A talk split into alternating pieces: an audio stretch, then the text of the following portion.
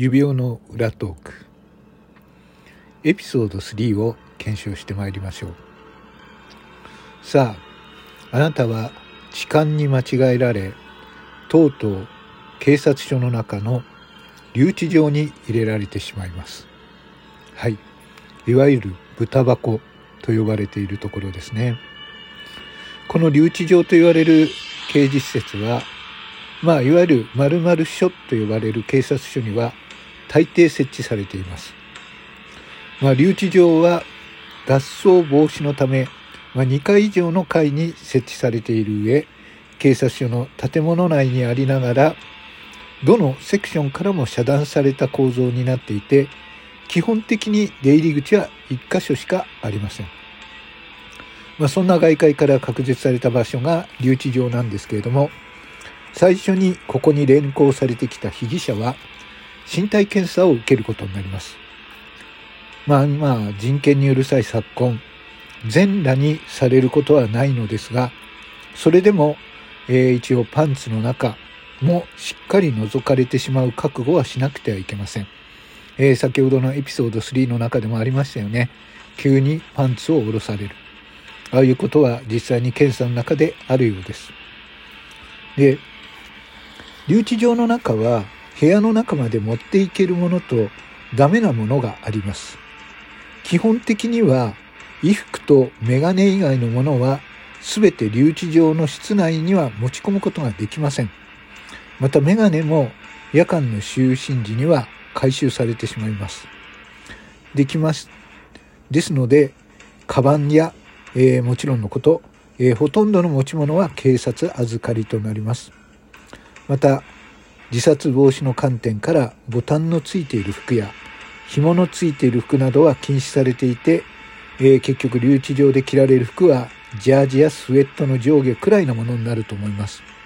まあ皆さんもあの、犯人がね、えー、犯人というか被疑者が、えー、拘置所から出てくるとき、大抵スウェットを着ているスウェットの上下がっていうところを見たことがあると思いますが、あれはそういった理由からなんですね。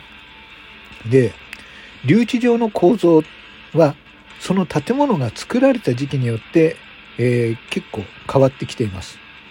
まあ、昭和世代に建築された警察署の場合、えー、先ほどのエピソード3でご紹介したように、えー、監視席から全ての部屋が見回せるようになっていて、えー、まあ、中心に、えー、監視塔があって、そして放射状に、え、その、え、留置場の居室があるというところも珍しくないようです。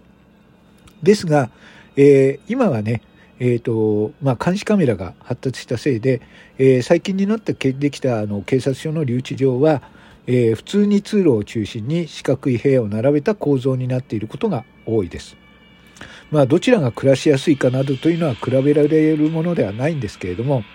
まあ、その構造を事細くに紹介すると、それがどこの警察署にある留置場なのか特定されてしまうほど、留置場の構造はそれぞれの警察署によって違いがあるということらしいです。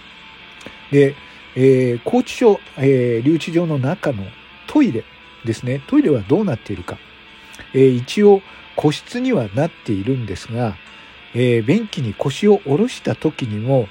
上半身が外から見えるようにアクリル製の窓がついて常に監視されている状態にはなります。ですからトイレをしているところも監視官からは見られるようになっています。はい。じゃあこの留置場の中、はい。よく、えー、明日のジョーの、えー、漫画にも出てきましたけれども、新人いびりがあるのかというと、そういうわけでもないようですね。まあ、あの、マスコミで騒がれるような大事件を起こした被疑者や、まあ、有名人の犯罪でもない限り、被疑者は最強最初は雑居房という、えー、何人か一緒に入る部屋で、えー、過ごすことになります。で、多くの人は1ヶ月も経たないうちに出ていくので、えー、居室をね、支配するような牢屋主みたいな人は、まあ、まず発生しません。ですから、新人入りビリみたいなようなものも、えー、めったにないですし、えー、まず同じパクられた者同士という感じで、えー、変な連帯感が生まれ、仲良くなってしまうということがあるようです。はい。えー、このエピソード3まで行きました私痴漢冤罪という罪で、えー、とうとう豚箱にまで入ってしまいましたそしてついた番号は16番私は名前を奪われ今は16番という番号で呼ばれるようになってしまいましたさあこの16番これからどうなっていくのでしょう？この後のエピソードをお楽しみください。